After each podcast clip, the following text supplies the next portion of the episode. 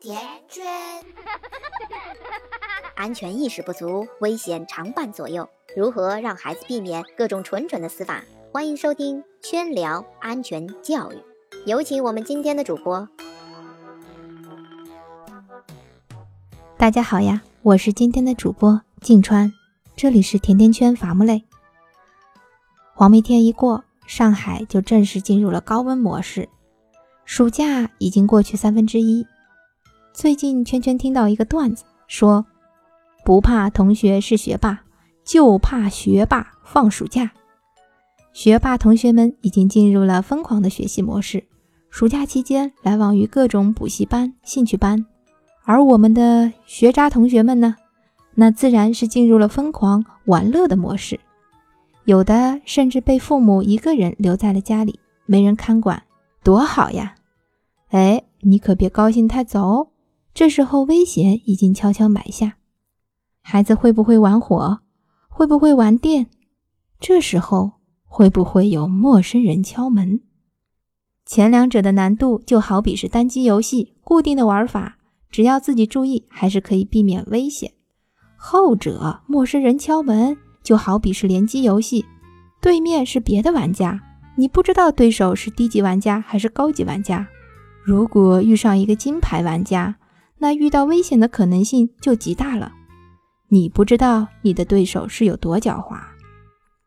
之前有一档节目做了一个孩子给陌生人开门的测试，被测的二十四名孩子中有十九人给陌生人开了门，家长们是惊出一身冷汗。这个测试是怎么进行的呢？节目里。那些测试人员假扮成快递员、物业工作人员、小区超市的送货人员等等，试图去说服被单独留在家里的孩子们去开门，而孩子的父母则在另外的房间看监控，看他们的孩子会不会轻易上当。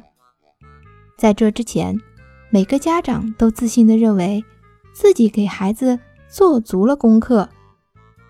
孩子绝不会给陌生人开门，但结果简直就是啪啪打脸呢！拜托，咱们不是说好了不给开的，怎么前说后忘呢？看了这结果，参加测试的爸爸妈妈们立马没有了最初的自信。谁也没想到，千叮咛万嘱咐的孩子还是经受不住陌生人的骗局。其实测试中很多孩子的临场反应不错。比如会说不能开门，会说你把快递放门口吧，会问你是真的假的，会记得妈妈说不能开门。但他们哪里知道对手的狡猾？测试中有一对小姐妹，姐姐八岁，妹妹六岁，遇到假扮查燃气的工作人员时的第一反应就说要给妈妈打电话，问问妈妈可以开门吗？思路还算是清晰。工作人员接着说：“你们家燃气泄漏了，很危险，必须开门检查。我刚刚在楼下碰到你妈妈了，就是你妈妈告诉我的。结果好嘛，立马开了门。测试过程中有一个孩子始终没有给开门，是一个七岁的小男孩。他假装家里没有人。测试里，小男孩被问到。”你在什么情况下会给别人开门？小男孩回答说：“什么情况下都不会。”节目组给了他一个大大的赞赏。但其实，在真实的情况下，假装家里没有人也是很危险的做法，因为有些入室盗窃或抢劫的，会先确认室内没有人，然后再撬门进入。所以。我们做父母的到底怎么做才会比较稳妥呢？圈圈从各路小伙伴那里整理了一些建议，现在就和各位爸爸妈妈分享一下。首先，当然是尽量不要让孩子一个人留在家里。当然了，父母也会有自己的难处，逼不得已把孩子留在家里的话，第一，时间不要太长；其次呢，多和孩子在家练习危险的情景。比如有修理工、抄表员、爸妈同事、快递员、外卖员、远房亲戚敲门，并明确告诉孩子，无论遇到什么情况，都不要给陌生人开门。朋友圈晒娃要当心，不要暴露家庭信息和个人信息。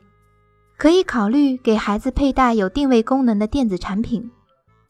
最后，还是要告诫孩子和陌生人保持距离，不理会向孩子索要帮助的陌生人。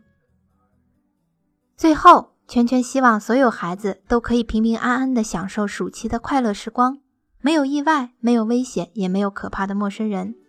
好了，本期的分享就到这里。关注微信公众号“甜甜圈伐木累”，回复关键词“陌生人”。可以查看本期的文字版内容。